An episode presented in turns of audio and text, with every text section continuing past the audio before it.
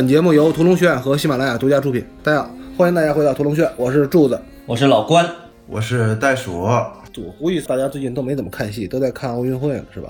看什么戏啊？就是平常看电影或者看电视剧啊，最近可能看的都比较少了吧？哎，现实生活中的戏不比那个电视剧有意思多了，还看戏有啥意思？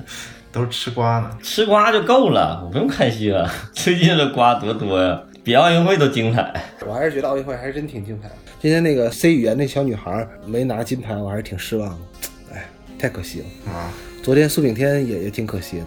苏炳添可惜吗？很厉害了。可惜他起跑没有那个预赛的时候那么顺畅，起跑稍微能再快个一点点，他都能有拿牌的实力了都。对他其实那半决赛的成绩已经非常好了，但是一个身高才一米七多的人，能跑进十秒，而且能跑到九秒八三，已经非常不容易了。这确实是不容易。而且三十一了吧，快三十二了，这太厉害了吧？但愿老苏还能再跑一届，再跑一届三十六岁啊，那不是不可能啊！你看 C 罗，你 C 罗状态不还挺好的吗？那个奥运会的事儿咱今天不说了啊。然后还有一件事儿要跟大家说一下，就是我们的那个 logo 征集已经进入最后倒计时阶段了。如果您想参加这个 logo 的征集呢，呃，那就在最近这几天，应该把这个图稿发给我们，好吧？今天我们要跟大家聊一个国产电视剧，叫《北辙南辕》。恶评如潮的一个国产电视剧，也是我们节目即将被恶评如潮的一期节目。因为袋鼠之所以这么说，因为好多朋友都不在那个咱们群里边嘛。今天下午的时候，我跟群里的朋友说，我们想聊一期《北辙南辕》，看看大家有什么想法。然后基本上都是骂声一片。然后有哥们说，你们就浪费生命。是骂我们啊，不是骂这个剧的，是骂我们。对，吃饱了闲的聊这个。有一哥们说一什么来着？哦，对，他说啊，公民凯恩不香吗？为什么要聊这么个烂戏？本来我是想认认真真的好好分析分析这个戏的，我觉得这个戏挺有价值的哈，从技术层面，从各个层面都好好聊一聊。但是我下午看完那个群里头的消息，就所有的人都是一致的，就对我们这期节目很失望，怎么会聊这个浪费生命什么的？不是，对于我们这次的企划很失望。看到看到老铁们这个反应，我就说还是保命为主吧，别聊技术了，就随便聊聊观感得了。嗯，所以这一期我们期待在半小时到四十分钟之内结束啊，不要因为这事儿取关啊。其实，在甜蜜蜜拉片的后期，就有朋友在那个评论区给我们留言了，说让我们说这个说那个。然后有一个我们的老听友就红脸猫，红脸猫又说了，他说让我们聊觉醒年代，什么一九二一，还什么革命者。然后我说姐，你嫌我们的那个节目活得太长了是怎么着？我去自首就得了。我说那些戏都能聊吗？哎，在大决战挺好看的，我头两天连着看了几集。就我觉得那会儿自己拍的那个，就这种主旋律题材都没这么认真的看过。哎，我觉得挺好看的。你那会儿拍的是不怎么样，但是我今天在群里的被恶评了嘛，所以我就上网查了一下，就我们同品类的播客节目有没有人在聊这个北辙南辕？我也想借鉴一下人家的角度啊什么的。但是我发现一个问题，你知道吗？几乎吧，那些爱惜羽毛的播客节目呢，都不至于聊这个。对，大家好像都不太愿意穿新鞋踩狗屎。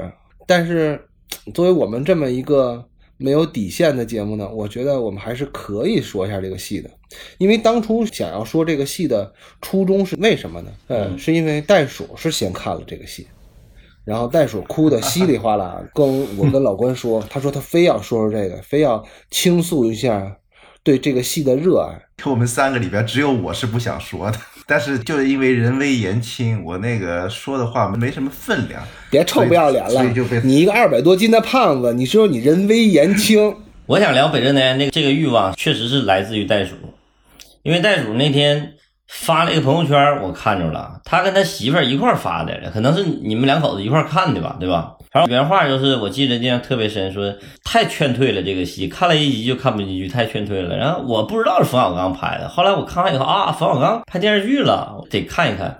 而且几乎是在袋鼠那个风评如此之差的同时，我老家的一个朋友给我发个微信说：“兄弟，你看没看那冯小刚那新戏？哎我，太好看了，你看一看吧。”我说：“这个看豆瓣评分，那会儿豆瓣好像把分都给锁住了，最开始不敢放开。今天的豆瓣评分是四点八分了，就直线往下嗖嗖掉。嗯，这两种评论，两种极端啊！我说，啊，这个戏我得看看，亲自看看，我得亲自看看到底是个什么玩意儿，怎么样？你别臭不要脸了，你不亲自看，你还让你的秘书看一看是吧？太极端了，所以我就看了看。那一会儿再说反应吧。但是确实看完以后，我就是柱子说聊完那个《甜蜜蜜》以后，然后我们要紧接着聊那个《黑客帝国》嘛，然后中间穿插一个，也休整一下我们自己。再有一个，他最近工作有点忙，然后我们我也是家里头事儿也比较多，袋鼠也是，然后所以说中间穿插一个，然后缓一缓这口气，找一个所谓的热点蹭一下。哎，这个有的时候热点也是热，然后热时也是热，就是你蹭的时候，你不知道你会蹭到什么。但说实话，其实我是觉得这个事儿挺有代表性的。一会儿再聊具体的原因啊。但我是觉得这个蹭热点肯定是其中一个方面。这其实这个事儿本身并不能算热点，就几乎是没有什么想成为什么热潮的，对吧？所以，我们蹭热点这件事本身就不太存在这个价值和意义。连要不然怎么会连同品类的人都没有人聊呢？我相信这个绝对不是因为大家不屑于干这个事儿。所以说，我是觉得，首先蹭热点这个有点冤枉我们。第二个就是我们就是真心觉得这个挺有价值的，可以去探讨探讨。我们可以抛砖引玉，探讨探讨。好，那既然咱们说要聊这个南辕北辙，我就大概给大家先念一下这个南，因为好多人啊，尤其听我们节目的人是其实是没看过这个戏的。我大概给大家念一下这个故事的剧情简介啊。这是豆瓣上的。本剧以当代女性都市生活为背景，讲述了五个成长经历、性情禀赋各异的女性共同建立友谊、打拼事业、收获爱情的都市情感故事，鼓励了众多都市女性在困境中不忘砥砺前行的决心，表现了女性在都市奋斗中的生活百态和诚挚友谊，呈现出当代女性更加独立，不是独立啊，是更加独立。追求个人价值的新面貌，台词风格自成一派，原汁原味的现代北京话。就这个豆瓣简介，就内容简介，基本上就是我们说写一个电影或者写一个电视剧，写完以后，然后制片人会说：“哎，老师，你能不能帮我们写一个叫什么主题思想，拿去审查用的？这个呃，写的挺好的，可以向他学习。”嗯，但是如果你没有看过这个戏，你只看了这个戏的简介的话，你以为这是一个五个纺织女工的故事。没有，你看完以后，你觉得写的还是挺准确，挺准确的。这是一个能够审得过的一个故事简介。对对对对对。好，咱们按老规矩啊，就是这种短评的节目，咱们就稍微先说一下，你看完这个戏的第一感受是什么？而且咱们为了证明你是有资格谈这个戏的，你得跟大家说说你看了几集，好吧？从袋鼠开始吧，就最喜欢这个戏的。先咳嗽咳嗽，先顺顺气。这个戏我其实最早开始看就是网上大家应该都能看到的那一段，黄渤演的那段念阿拉伯数字念台词那段，那一段来知道这部戏的那一段呢，虽然是个老梗，就是说演员不敬业、耍大牌，然后嘎戏，然后不准备戏，拿了大量的片酬，不好好演戏，不背台词。那那一段呢，确实挺冯小刚的，然后段子拍的也还可以。关键是黄渤是真好，他用一个会演戏去演一个不会演戏，那那个片段给人观感还真的挺好的。嗯，所以呢，从那个我就知道，哎，冯小刚有一个网剧，那网剧嘛，就跟之前相比，投资也越来越大，成为一个主流。嗯，那我就说我看看这个戏吧。结果第一集看完，就是我刚才老关说的，我直接就就不知道说啥，特别劝退，特别假。但是呢，我为了尊重这一期节目呢，我可以跟大家坦白的说一些，这个剧是多少集啊？三十集吧，我全部看完了啊！这网上下载最后几集就能看完，三十集全看完了。你是原速看的吗？我是一倍速看完的，因为你好像下载的话，你的播放器没有办法支持你快速啊。那那个你得买花钱的播放器才行。嗯，可以。那哎，三十集看完以后，你再说你的感受。你看一集的感受和三十集的感受是不一样的。那三十集的感受肯定比一集的感受稍微好一点，因为故事你能原谅他好多东西，看不进去，但是你能原谅他好多东西。整体看下来，因为今年我吃了好多屎，我看了无数的让自己懊恼的戏，但是我都凭着中年人的那个韧性，我都往下看了。坚忍，坚忍，凭着中年人的坚忍，嗯，都往下看了。比方说，我还看了《你好，李焕英》。我操，我为什么会去看这玩意儿？应该看一看了。那么票房冠军应该看一看。你看过了吗？我看过啊，我觉得李焕英我是肯定能忍住的，肯定是觉得还可以的。不光忍住，我还觉得可以。我我那个什么唐探那个，我是凭着我中年人的韧性给忍下来了。呃，那个我是真忍。那个《唐探二》我都没忍下来，所以《唐探三》我就不忍了。但李焕英呢，我真是想看看那个票房冠军到底是打动了多少人，一把鼻涕一把泪的去看完。嗯嗯，我实在是理解不了这个事儿。到现在我看完了，我都理解不你了。平时不看小品，你当然看不进去了。你要是一个深度小品爱好者的话，没没问题的，是可以哎，看。哥哥，两位两两位两位兄台，咱们跑偏了啊 啊！但凭着我对贾玲的喜爱，其实我觉得我应该是能忍受的，但是我确实也忍不了。好，那说到北辙南辕啊，北辙南辕，其实我看完了以后呢，呃，先说问题是吧？最大问题啊，就说一句话感受，你这一秃秃噜噜说了二十多分钟了，你一句感受都没说，你老夸自个儿。别别剪别剪，人人不来听北辙南辕的，就想听听这个，听听李焕英啊，听听唐探了。你人家好不容易进来听一次，可以。哎，一句话，然后我再总结总结啊，一句话，是一部脱离了低级趣味，但是同样不怎么好看的剧。嗯脱离了低级趣味。对，嗯，因为冯小刚的低级趣味，你知道他的下限无下限嘛？这个戏的就因为没有了低级趣味，所以它不好看。啊，我明白你的意思了。哦，这个我还真没想到。嗯，来，老关，我是看了八集，看到适可而止。什么叫适可而止呢？我也想一直看完，但我是带着我妈一块儿看的。呃，为什么我觉得适可而止呢？就是正好是第八集的时候，是新年那个段落，几组人物一块过新年，看到了冯小刚那个贺岁片那个味道，我觉得整体观感还是不错的。我从第一集看来，呃，我觉得有点乱套，因为第一集本来是一个海外的戏，我这是以金晨为主角的一个故事，后来一回来又跟刘晓庆有点就有点乱套，这就不提了。因为我第一集是期待感极其低的，因为我是先看了袋鼠的这个朋友圈，所以我就没有带着任何期待感看，反倒我倒觉得可以接受，而且看到后来的时候很有兴趣，因为我突然看到庆姐居然真演老太太了，就突然觉得特别有兴趣，我特别想看看庆姐演老太太是什么样，我觉得演的真好，演的挺好的，她演老太太才不好呢，她还没有当时武则天那个好呢。我觉得挺好的。现在演的什么玩意儿？我没想到他的台词如此直男庆姐本来台词就不好，台词是他的主要的问题。啊！但冯小刚的戏是靠台词的呀。啊 对，然后那个期待感并不高，反倒我是觉得看着还可以，一直看进去了。我也没有想到所谓的价值观呐，所谓的那个不接地气这一说，我就完全按照戏看的，也不是按照故事看的，就是里头有些戏是挺值得品味的，有些戏我是觉得还挺有意思的，包括他这个戏可以胡来，这我也觉得特有兴趣，就就特好玩儿。什么叫胡来呢？就是没事儿可以扯出一条导演的个人癖好，一看就不是剧本里的戏。这种要是不是冯小刚拍的话，这种戏是不可能成立的。比如说，就是一二三四五的黄渤段落，还有那个马上又和那个捞仔他们几个跟他弹琴的那个段落，就典型的不是剧本里能写出来的段落。即便写出来，也会再被导演给删掉的段落。我反倒觉得挺好玩的，这一点是我觉得让我观感还觉得挺好的一个点。这是我的主要观感，其他的后边我没有袋鼠那么来一直看看完啊，我可争取把它看完。呃，我说一下我的感受吧。我看完了《北辙南辕》之后，第一感受就是，我觉得它的名字起错了。说嗯我要是给它起一个名字的话，应该叫《我向往的生活》，这是第一个小感受啊。你看了几集？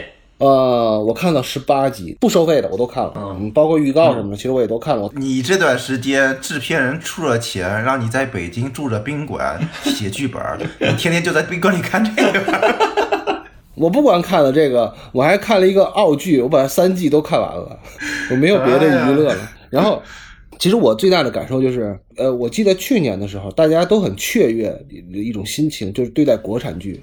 就是觉得，哎，像什么隐秘的角落呀、沉默的真相啊，就这些迷雾剧场那些戏都出来之后，大家是对国产网剧是有一个期待的啊，觉得我操，天亮了。但是我觉得被骗了，那那他妈的是个倒春寒，现在就感觉我真的被骗了。就是我以为这个产业是要掉头了呢，结果没想到怎么又回来了，又变成这样了。冯小刚作为一个冯小刚这样级别的导演，他如果来拍网剧的话，其实是应该能带给这个网剧一些新的东西的。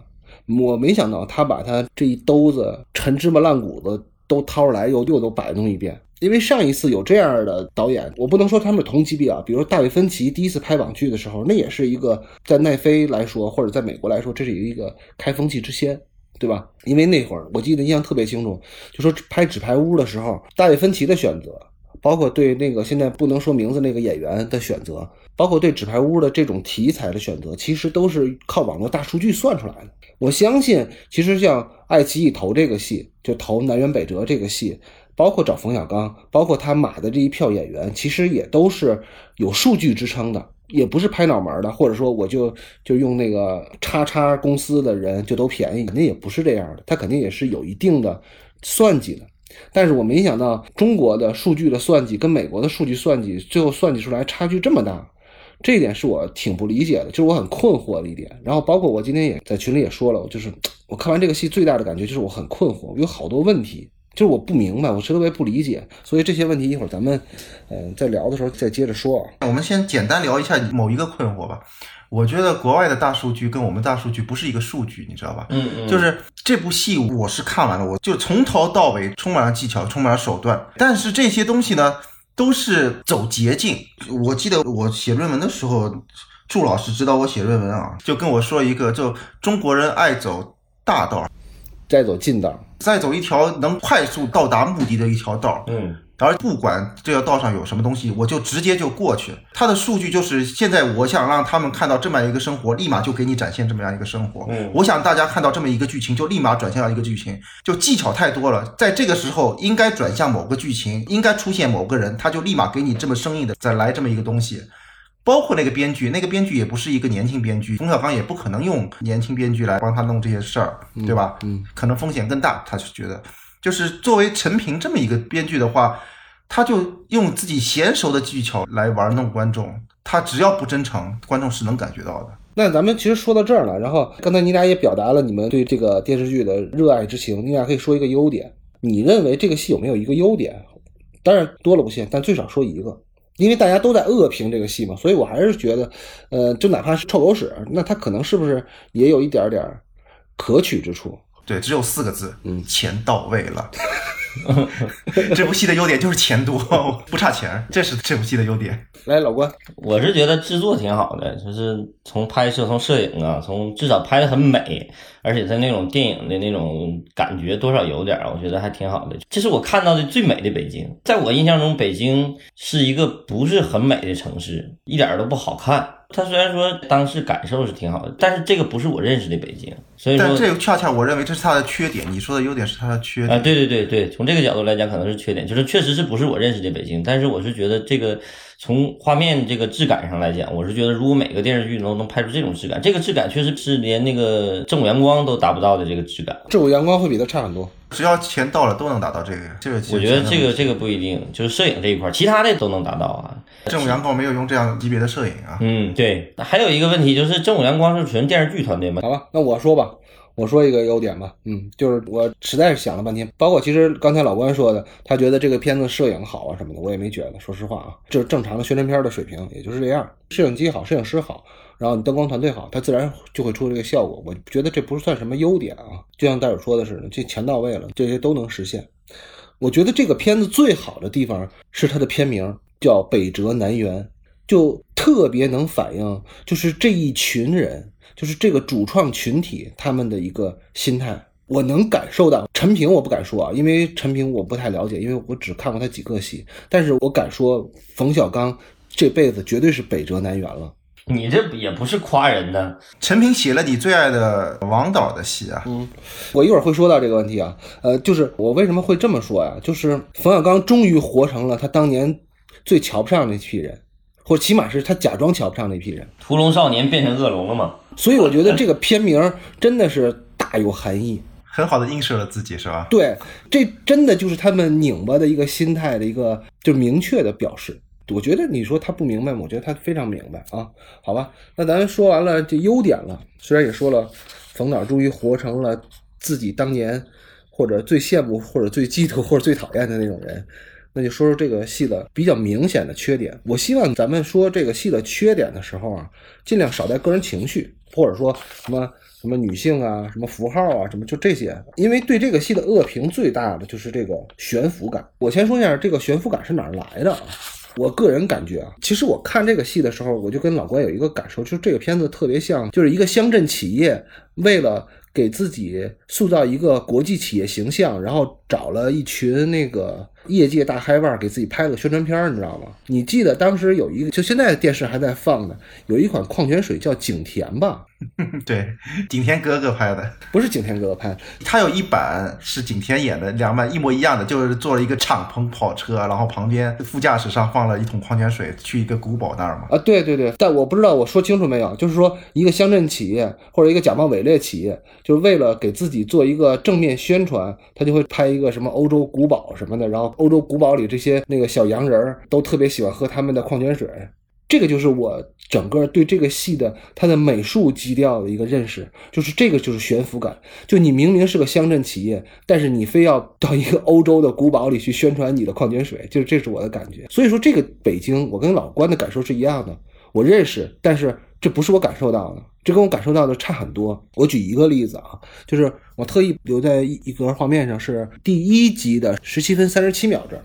哎呀妈，拉偏了。不是不是拉偏了，我我我只是举个例子，我只是我只是举个例子，就是为什么我会举这个例子呢？就是说这个十七分三十七秒这个画面里边是北京城的东三环那边的一个全景，就这里边有什么呀？有那个呃国贸三期呀，包括那个大裤衩啊，包括北京电视台啊，然后这还有某个报社呀，都是那些就是北京最好看的建筑，都集中在东三环那个附近那块儿，光华桥那块儿。然后，但是呢，其实在这个画面里还有一些老的那个楼房，但是这些呢，摄影师特意把这些尽量避免掉。所以说，他们想给观众看的是东三环的高楼林立，他们刻意想避免掉的是底下那些矮破旧的小楼房。他们的视角是这个视角，所以我觉得这个悬浮感就是从这儿来的。然后我觉得现在就各种公众号啊骂这个片子，基本上都是骂编剧悬浮、剧情悬浮，然后画面悬浮。这当然可能是一点啊，但是我觉得这个问题就包括柱子说的刚才那个那个东三环那个外景，我觉得问题也不大。它最大问题是它的美术真的是有钱，这是我第一次认识到太用力的美术对影片的伤害。就平时我们都是没钱，然后想办法，但是现在有钱了还不行，那就是观念的问题了。就柱子刚才说的，导演想让你到底看什么？就所有房间都是跟样板间一样的一个房间，你外景拍美的有几个画面，有几个像刚才那个东三环那个，我觉得是没有问题的。但你整篇都充斥着这种调调，那就是不对了。就是堆砌。为什么呢？就是这我们要就开始展开讲了，是吧？别就别别展开讲了，就是你先提几个优点嘛。就是我再说我第二个缺点，就是我觉得这个戏的剧本有巨大的问题，尤其是这个戏的前两集的剧本。怎么说呢？这个是我我活的岁数也不够大，然后那个我的生活宽度也不够宽，我的阅历也不够足，这是我真的见过的第一个在用两集的时间讲所有人物前史，而且是全用对白说出来的戏。嗯，陈明老师的这个剧作真是旷古烁今，前无古人，我估计后边也没有来者了，没有人敢这么写戏。要不是这些演员演的话，你就简直没法看，真的 没有这些演员演的也不好，也没法演，是太不好演了这个戏。就这两集戏完全可以当广播剧。我跟大家说，我为什么可以把这个全部看完了，就包括十八集的不收费的和后边的都看完了，是因为我一边玩游戏一边看的这个戏。嗯，是因为我根本就不需要看这个戏的画面，就听台词就足够了。这个尤其前两集这个问题特别严重，就是一个广播剧。然后我之前是干什么的？你之前是干什么的？他之前是干什么的？全他妈是这些戏。我 我媳妇儿看的时候就说：“怎么又聊上了？怎么俩又聊上？坐着干聊。对，而且说实话，这个戏的编剧，我为什么要提出来这个戏的编剧？刚才戴叔也说了，就这个戏的编剧也不是一个完全没有名气的人，一看也是在圈里混的比较好的一个人。而且去年他还有一个戏，就是王瑞老师拍的那个《白云之下》。啊，《白云之下》拿了金鸡奖的最佳导演奖。从那个戏，我就能感觉到这位老师可能就有点跟当下有点脱节了。我说的跟当下脱节是什么意思呢？就不是说他老了，关键跟不上了，不是这意思。我说一个比较得罪人的话，就是说，有的时候不是每个人都适合写自己的生活的，就是这个其实是。一个职业编剧对自己的认识问题，你在这个环境在当下来说，你没有对自己有一个清醒的认识，你非要写自己的生活，就有可能会跑得很偏很偏。更进一步得罪人的话，就是尤其女性编剧。细说，你细说说，这那对，咱们就通过这个陈老师的作品履历表可以看得出来，其实他不写自己的时候，戏还都可以。但这个戏我看过一部分他的采访，他特意跟别人强调，大家都说他的戏悬浮，但说他他就说这是我的生活，这就是我的生活。所有的人我都见过，都是我身边的人。嗯，更细的说，我跟老关当时接过一个活儿，我俩一块儿写了一个，那个当时也是一个女记者写的自己的北京生活的一个戏。我们拿到那个剧本的时候，我们俩都傻了，就是完全的一堆狗屎，就是纯狗屎。啥都没有，没有一条完整的故事线，没有一个就是行动线统一的人物线，没有什么都没有。但是那个编剧在最初的阶段，每天跟我们反复强调的，就是这是他的真实的生活，这是一个非常鲜活的生活。当然了，除了这位陈老师和我们之前认识那位老师之外，以我很狭窄的视角来看，很多女性编剧都会落入这个，他们觉得我写的这个是我的真实生活。然后我的生活就是鲜活的，我的生活就是最真切的感受，这个可能是一种误解，是一个误区。所以你如果说你在做职业编剧这么长时间之后，你还有这种感受的话，怎么说呢？你还是一个体验派的话，那你可能呃离当下的创作理念就差太远了。嗯，你的体验派在某个阶段是可以体验的，但是你整个人生不是每个阶段的体验都是能够成为作品的，而且这个有可能是一个错觉。就是你生活在你自己的错觉之中，我是觉得。其实说到剧本啊，我在想，冯小刚这么多年走下来，大家可能都没注意到，在豆瓣上的评分里边，冯小刚在豆瓣上评分最高的作品，其实也是一部电视剧，就是《一地鸡毛》。豆瓣评分现在是八点七分。大家都知道，《一地鸡毛》是刘震云写的，他是两部小说。单位和一地鸡毛，然后改成的一个好像十一集的电视剧《一地鸡毛》。所以说到这儿的时候，就冯小刚不是没拍过电视剧，冯小刚在早期的时候拍了很多电视剧，也不是很多吧，拍了五四五部，对吧？比如说他参与导演的可能是郑晓龙主导的吧，嗯，《北京人在纽约》。咱们再接着说啊，《北京人在纽约》的编剧是谁？是李晓明。然后他还拍过《月亮的背面》，《月亮的背面》的编剧是谁？是王刚，也就是写《英格力士》的那个老师，嗯。他还拍过一个电视剧叫《情商》，《情商》的编剧是谁？连欢、张悦，就是那个女主持人张悦。但是再有一地鸡毛，编剧是刘震云。所以说，冯小刚其实他在文学上旨趣其实都是来源于这些作家的。但是这些作家，你再跟陈平相比较，就为什么他的早期作品会相对来说比较好？李小明，可能现在年轻的观众不知道李小明是谁，我给大家介绍一下，李小明可能是北京电视艺术中心的吧，一个老师，嗯。中国第一大剧本医生，策划吧？对，人家啊，对，人家也不是光是剧本医生，因为人家是写戏出身的啊。渴望啊，李小明唯一编剧，就是中国第一个呃火遍大街的戏，就渴望的编剧。然后，但是王刚他本身就是一个小说作家，非常出色的。然后，包括梁欢也是大家都知道梁家那些一代英才，是吧？包括刘震云。所以，冯小刚的只去在文学上的追求，全都得靠这些大腕去给他撑着。但是，当他遇到这么一个陈平的这样的一个剧本的时候，我们就会发现问题很大。他对这个文学剧本是没有力挽狂澜的那个能力的，这也是很遗憾的一件事。你完了。其他的我就先不说了，然后那个咱们后边留着话题再接着说啊。嗯，袋鼠说了吗？缺点？哦，缺点没说呢。嗯，我刚刚只提了一个缺点啊，就是那个美术的缺点，就是美术第一次就太用力的美术对影片的伤害，我就简先简单说吧。第二就是演员对角色的把握，以及导演对演员表演的指导不对，所有人物都特别空洞，都是符号化的人物，没有人物。这个片子你看了这么多人，但也知道他们是干嘛的。但是这些人就是符号，一个个都是符号。剧情在我看来啊，我看完全剧，我觉得整个剧情来说不能说好。但是你现在国产电视剧来说，剧情好的没有几个，所以我觉得它问题不大。因为同样的剧情，它如果能做好了，能挖下去的话，也是可以让人看得下去的。但是这部剧没有，各种公众号都在骂这部《北辙南辕》，就是悬浮啊、折叠啊，可能确实是。但是就写实的这个阶层吧，里边没有穷人，没有人为钱感到困惑。这个阶层真的是不存在的吗？肯定不是不存在的，这个阶层是有的。当然，就是现实题材吧，都不是完全写实的，因为现实主主义题材不是浪漫化，就是残酷化之后的产物。只不过编剧太想当然了，包括导演啊，编剧和导演太想当然了，认为看这部剧的观众都能理解他们的生活，所以也包括在这部戏出来恶评如潮以后。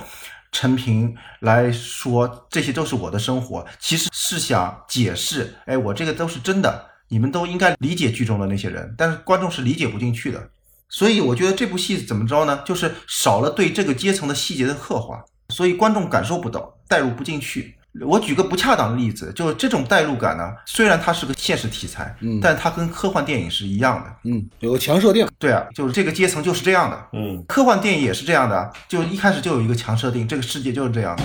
嗯，所以我只能说是编剧没有很好的建制，嗯，在这部电影里边没有很好的建制，而身为导演的那个冯小刚又没有很清楚的认清这一点，就编剧没有很好的建制，他放弃了所有的细节，认为哎陈平的阶层可能还不如他，他能认为陈平写的这些东西都是真写实啊，我完全能够感受到，嗯。所以他就这么拍了，所以带来的结果就是观众觉得悬浮。我插一句啊，就是这个戏你们注意没到，就是片头字幕里边，徐帆老师是策划。因为我是 VIP 会员，所以我都跳过了。哦你可能理解不了我这个阶层。对对对，我是理解不了你这个阶层。哎不是这个阶层的，那我又被悬浮出去了。我虽然没理解他的，但是我之所以注意到这个细节，不是说因为我注意的多么细啊，是因为我看了陈平那篇采访，然后陈平说他这个本儿是先拿给徐帆看的，然后徐帆再推荐给冯小刚的，所以其实你能理解到徐帆拿到这个剧本之后，他为什么会喜欢这个戏，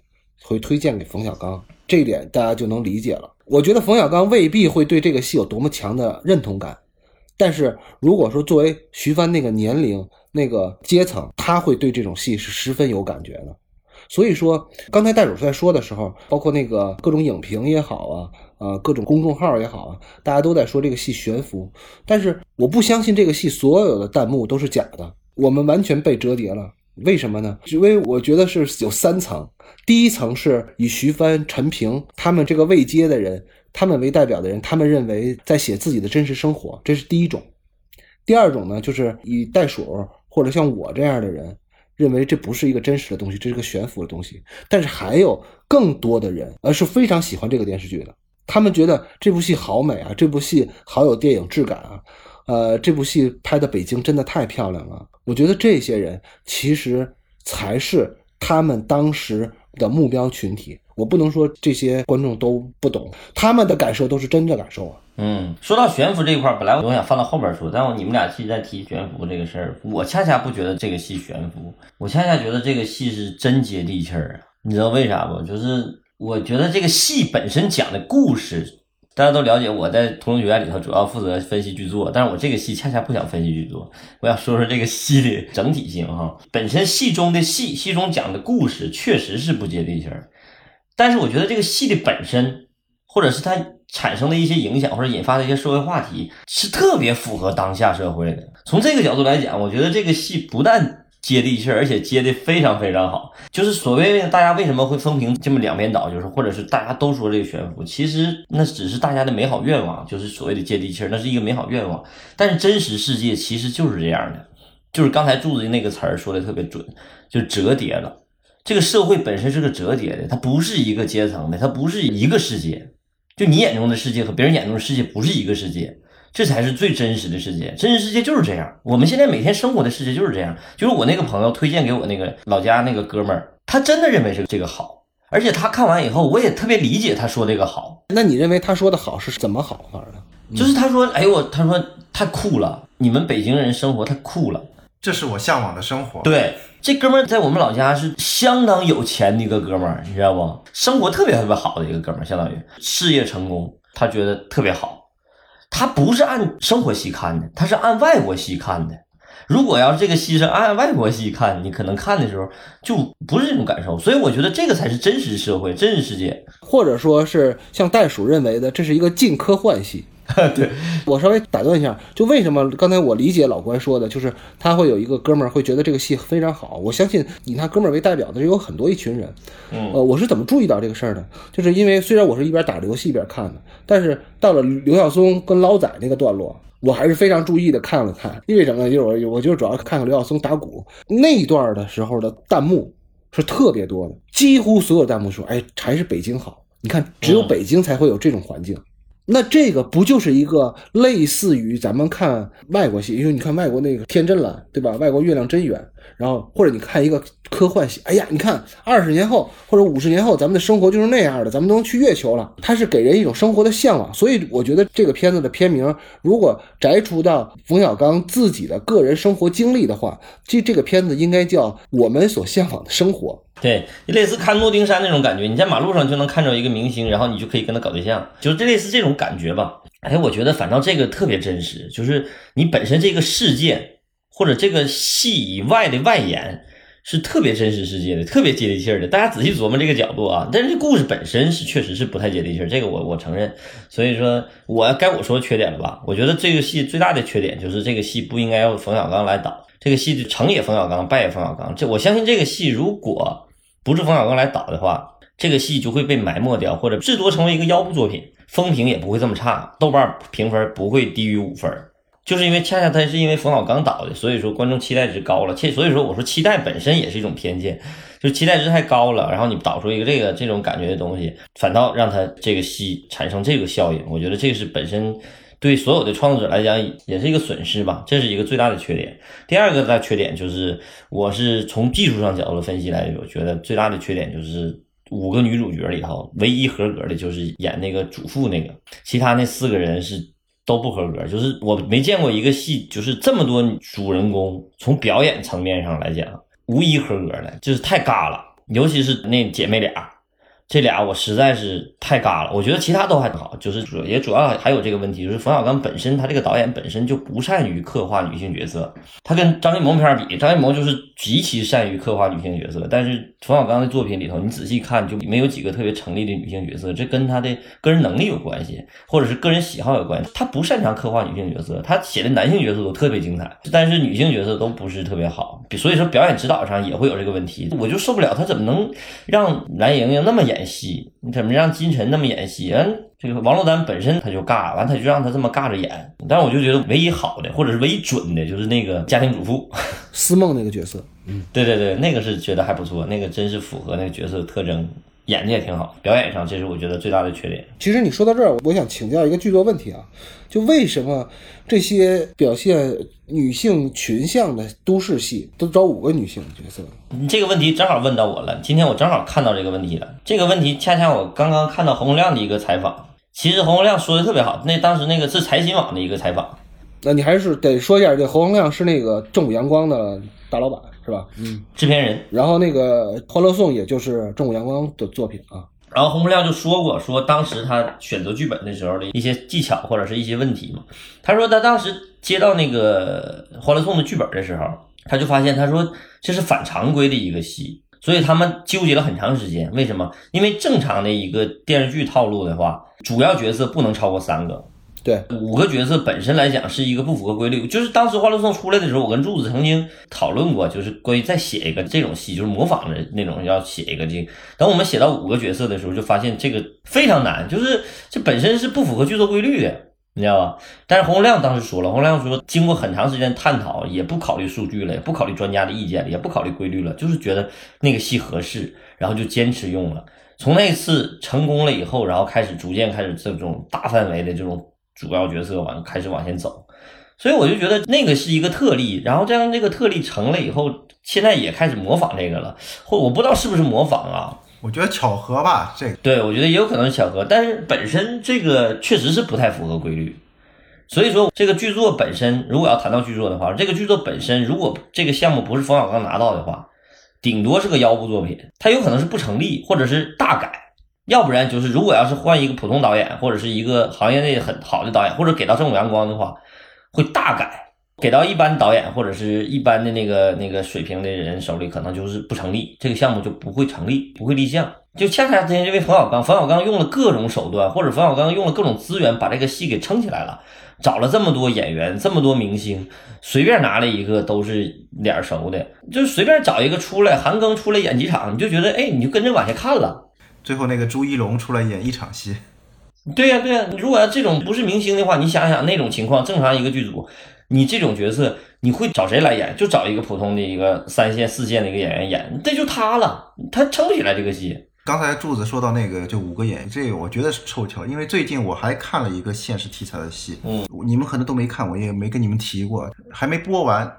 芒果县有个季风剧场，嗯呃，有一个戏叫《我在他乡挺好的》，嗯，也是几个人在北京，嗯但是那个戏的制作就差很多啊。是也是个新导演拍的，呃，任素汐演的那那个剧，那是现实题材的。那个戏虽然不折叠，但也不好看。今年我还看的那个叫什么《小舍得》，嗯那个算是这几个里边最完整的一个，因为它贩卖焦虑嘛。对，小伙子话题剧嘛，社会问题剧嘛。大概你们缺点都说完了吧？嗯这个戏我再说最后一个缺点，就是我觉得这个戏，呃，作为导演本职的工作做得特别不好，嗯就是无论是从纵向比较还是行业同向比较，就是冯小刚自己本身的这个导演工作做得特别不好。我举几个例子啊，第一个例子就是说冯小刚导演这个音乐品味实在是太差、太差、太差了啊。他选那个片头曲，那个那个咱就不说了，因为他那个是一个名曲改编嘛，咱就不说了。他从第一场戏开始，他就是买了一堆这个挪威的素材，对吧？其实他那海边的房子，咱们可能看得很清楚，那个都是北戴河拍的。然后他配着这堆那个挪威素材，他用了一个叫什么音乐呢？他用了培尔金特组曲，因为你那个就是跟你后边的影调非常明显差距的素材，再加上一个世界名曲，你这个满满的 A 货感就出来了。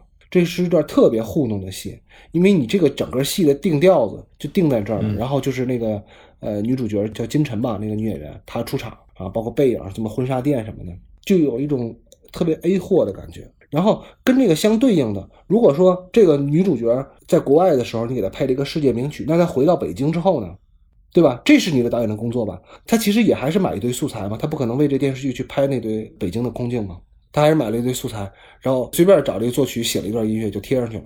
这个我就完全不理解，就为什么就是前后的差距这么大？这个我就插一句吧，就你从整部剧来看的话，冯小刚就是当个行活，就挣钱的活去干这事儿的，赔钱赔太多了，就要靠这个使劲挣钱。为啥呢？他用心的干活儿，我们都是见过的。对，虽然这个戏你看上去满满的钱堆出来的戏，但你再看看一地鸡毛，它里边的镜头是怎么设计的？对，各种长镜头，第一集围绕一个水壶各种调度，嗯就全部都是用心去拍戏才能拍出这样的戏来。这部戏它就不用心，所以你才说你那个品味差嘛。反正你不用心，哪有品味之说啊？对，所以我就觉得，就是尤其你看这个女主角回乡，对吧？然后她又是带着那么一种跟男朋友分手的一个心情回到北京的，嗯那她对北京的熟悉的这种，或者说她对北京的这种情感，或者对回家的这种情感，你既没有从你的视觉上体现出来，对吧？你只拍了一堆高楼大厦，然后呢拍了一堆素材，就是俯拍的、什么航拍的这种，然后再配上一段随便作曲做了一段音乐，是听都没有做到应和这个女主角当时的心境。这我只是举第一集的一个例子啊，所以我就觉得，呃，冯小刚这个导演工作做得特别特别差。然后刚才戴友说到，就是在一地鸡毛的时候，其实冯小刚是会拍戏的。我们哪怕他当时拍的是个电视剧，现在看来是个迷你剧，他当时拍的非常非常讲究。大家如果有时间可以去看一下《一地鸡毛》，他通过一个暖水瓶，把这个办公室里边所有的人的人物的性格就全都表现出来了。就早上起来，大家去那拿那暖水瓶给各自倒水，然后人物关系也都在那里边。所以冯小刚不是一个不会拍戏的人，冯小刚不是一个不懂戏的人。但是这个戏落到这里，就我就觉得特别特别怪啊。然后最后一点，大家都知道冯小刚是干美术出身的，对吧？啊，当然他是跟可能是那个置景部门的，但是这个戏让我完全跳脱的，就是感觉这个戏有点像一个话剧似的，感觉就是刘晓庆的这个头套，嗯，我以为你要说所有室内的城市那些城市我都不说了，那个就是钱多了烧的。然后这个头套的问题就在于，他从哪给刘晓庆找了一个喜羊羊的头套戴上了？这么难看的头套是怎么坚持用下来的？我这个非常非常不理解。我都不理解他为什么要用刘晓庆，这个脸是做的，就头套换一个头套，他都能演三十岁。算了，咱们就这个就不说了啊。嗯，其实往往下，我就是有几个，我刚才在节目一开始说了，我有几个困惑，我想跟两位老师请教一下啊。第一个困惑，咱们刚才已经都聊过了，就是说这个戏为什么会悬浮，这个咱们就不再多说了。第二个问题其实是这个戏为什么要悬浮？第一个问题是为什么会悬浮？第二个问题是为什么要悬浮？其实我觉得刚才老关的一部分解释也能说明这个问题了。第三个问题就切中要害了，就是中国国产剧还会继续悬浮下去吗？这个确实挺重要哈，这个问题。我认为不会，这是因为你碰上冯小刚了。嗯，就之前我们有一期节目的标题是陈凯歌郭敬明化了，这部戏大家不是也都在说那个冯小刚郭敬明化吗？只有脱离了低级趣味的人，只有变成恶龙了带引号的啊，才能拍出这种悬浮的戏来。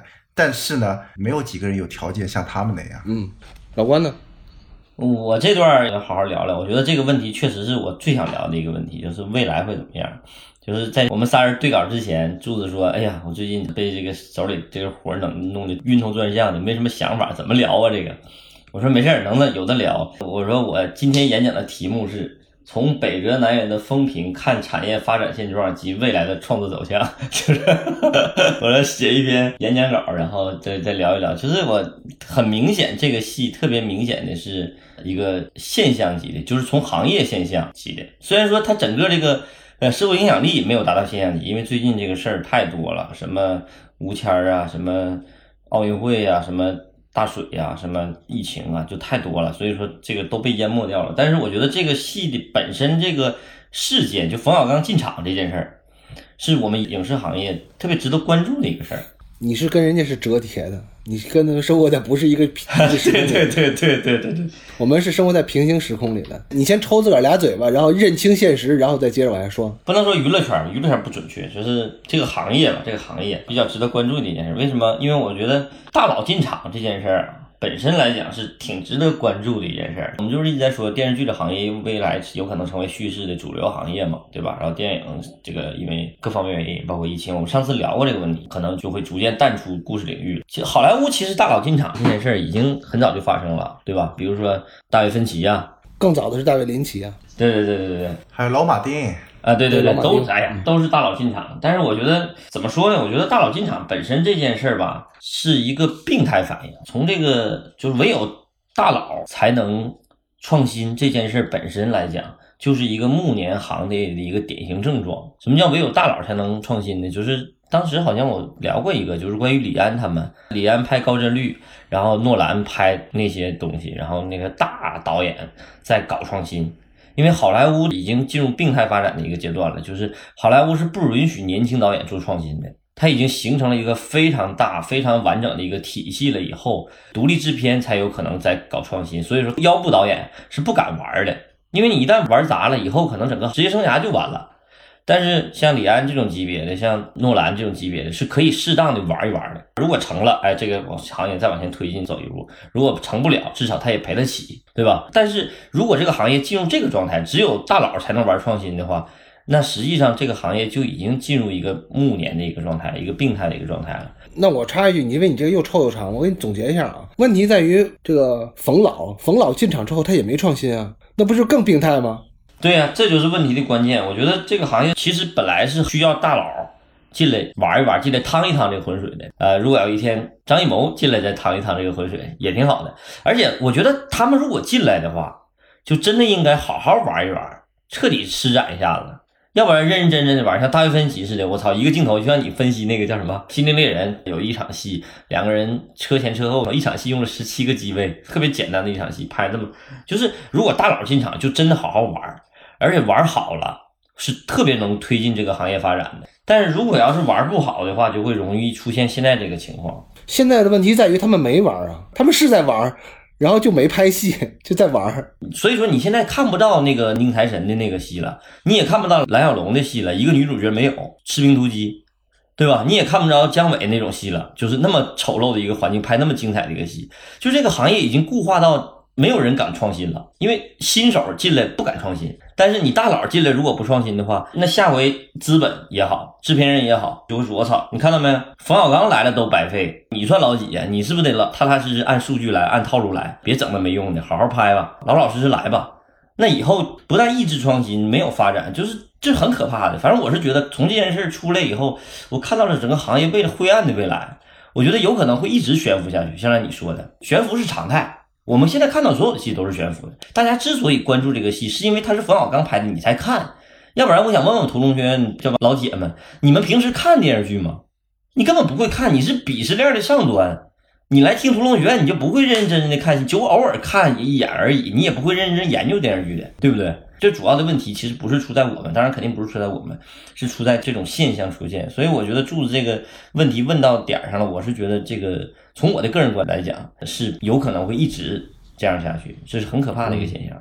其实我这个问题我自己是这么想的，因为老王刚才说了一点，我想说的，就是其实我们一直在悬浮状态当中，嗯只不过说这次大家注意到了。很简单，如果你家里有了霉菌，这个霉菌不是今天才有，只是你今天把墙纸撕开了，然后你看到背后有霉菌了，只是大家突然从冯小刚的戏里注意到这个悬浮有这么严重，但是之前的这个悬浮问题是早就存在了。我问问大家，所有的古装戏不悬浮吗？古装剧最悬浮了，所有的民国戏不悬浮吗？你拍明朝的戏，你当然你现在没有明朝的照片，你看不到明朝是啥样的。但是你有二十年代和三十年代中国的老照片啊，谁是拟真的？别说真啊，就是拟真都没有人。那大家不也看着有来道去的吗？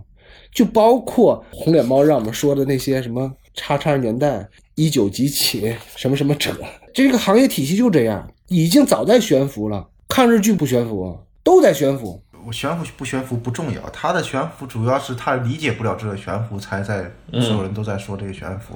我觉得这是一个风气，这个风气会延续很长时间，这个霉菌是很难去除掉的。我们现在就很幸运的生活在中国的洛可可时期，对吧？我们都要金碧辉煌，我们都要花团锦簇。为什么？因为大多数人都喜欢这个。这个没办法，比如说我不太懂古董啊，但是我就听过或者看过一点书，人说为什么斗彩那彩屏都是花里胡哨的？那个时候国力昌盛啊，大家都喜欢那种花团锦簇的东西。你你看那时候的瓷器又大又花，那就是那时候的审美。那个没办法，我们很幸运，我们活在那一个盛世里边。我们在这个盛世里边，只能欣赏这些东西，这些东西才是主流。你要今天你说我他妈的非要吃一个韭菜鸡蛋馅的月饼，你就是非主流。你看我们群里的有朋友自己买机票跑到西宁去看 FIRST 的影展，没办法，你喜欢吃那个韭菜鸡蛋馅儿的月饼，你只能是自己去挖掘那些东西。很遗憾，那个不是现在的主流。然后我说一下那个老关刚刚说大佬进场这个问题吧。嗯，我觉得大佬进场肯定不是什么坏事儿，但大佬进场是干嘛来的，这个才是最关键。，对，嗯，你有没有发现我们的大佬都太穷了嘛？也不叫太穷了，就心大佬穷进来是搂钱的啊他不是在促进整个产业的发展的。我们大佬都穷怕了，关键 没过过好日子。我们大佬这几年守财没守住啊，或者家里有一堆孩子需要照顾，嗯，所以才要进场。你要这么说，我现在印象特别清楚的，冯小刚有一句话，就是他好像是接受采访的时候说过一句话，就说：“哎，我这辈子跟钱着了大急了。” 所以特我特别理解冯小刚为什么要干这个活儿，但是他这么干的不用心，我不理解啊。他干这个活儿我能理解，他接比这个更庸俗的东西我都能理解，但是干得这么不用心我不理解。你这个就不像罗永浩那样一个好的还钱的态度嘛？你干一行爱一行啊。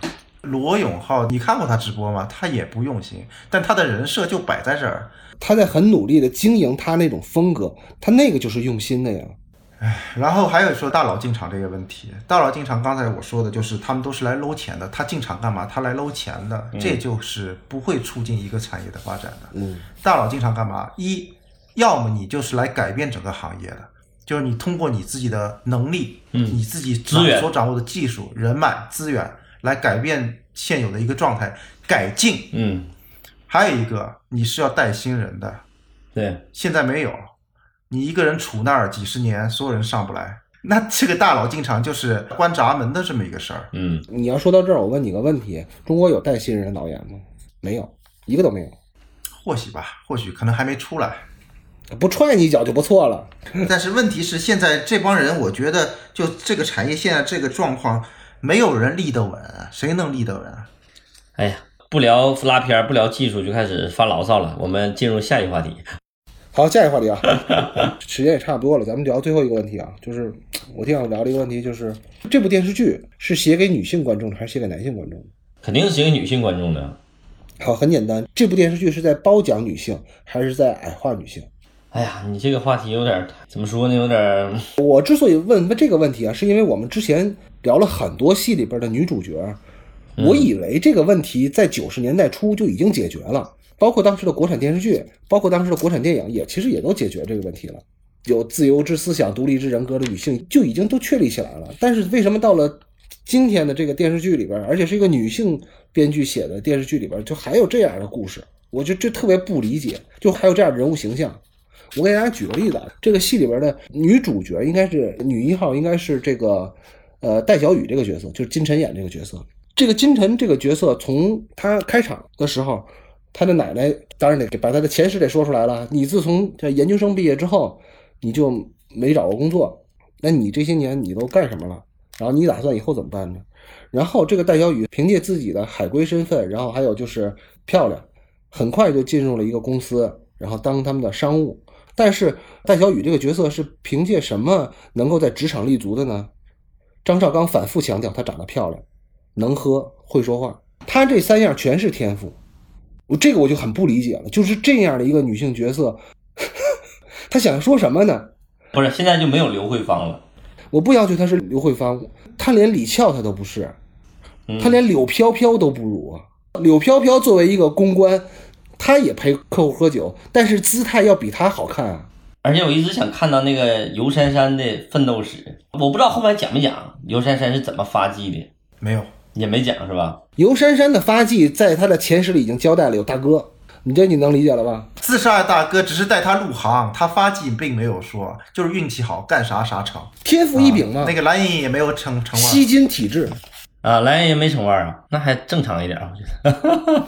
咱们再回到刚最开始说的这个影片的简介，我再为大家念一下。本剧以当代女性都市生活为背景，讲述了五个成长经历、性情禀赋各异的女性。共同建立友谊、打拼事业、收获爱情的都市情感故事。好，它其中有个打拼事业。那这五位女性角色打拼的是一个什么事业呢？这个事业就是她们要共同开一家叫北辙南辕的餐馆。而他们在餐馆的初创的时候，他们的对事业的理解是：我们要开一个不打算赚钱的饭馆。这个就是咱们的一个据点，咱们 happy 的一个场所，就是谁的朋友都能带来。这个我特就特别不理解，这个可以是，嗯，怎么说呢？像尤珊珊那样的角色对他的理解，但其他人并不能是这样。他们这个初衷，我就觉得就很有问题。而且，这所有女性的感情线，我觉得弄的也是，都是因男性而起，然后又因为男性的回归或者背叛而告终。就是我完全没有看到这些女性角色的主动性，就他们想要追求什么，就完全是被客体化了。他主动的行动线完全没有找到，所以我觉得讨好女性观众并不一定要代表他们要矮化女性角色，这个是我特别不理解的一个矛盾点。这个我觉得是他根儿里的东西，就是他们那帮金圈文化里边对于女性统一认知就只在这儿，对，基本上就两个字儿来解决，要么是飒，要么是喇。所以我说嘛，这个特别接地气儿，这就是真实世界，真实世界可能就是这样的。所以，那我就说，那所有的女性的影视行业从业者抱有这种想法的，也他妈的是一群斯德哥尔摩症候群，也他妈被他们绑架了。我最后说的这个，就是如果你的生活你挖不到根儿上，你就是悬浮的；你挖到根儿上，那就是伦敦生活。人家也是女性角色，人家也是女性编剧写的东西。就柱子特别在意这个，就是女权文化对于各种作品中的抨击。我不是在意女权文化，是因为如果他这个戏是这样写男性，我也不同意。是我觉得他根根上就是错的。但是问题这就是事实，是，所以我就觉得就是困惑嘛。我不知道为什么这样的戏还会遭到女性观众的喜欢，就我困惑嘛。我以为这些问题在七十年代末，像像像《异形》那种电影里，包括九十年代初的什么《沉默的羔羊》里边，这种女性角色就已经树立起来了，就站起来了。哪怕她身边还有精神教父，那起码那女性的屹立起来是是建立起来了呀。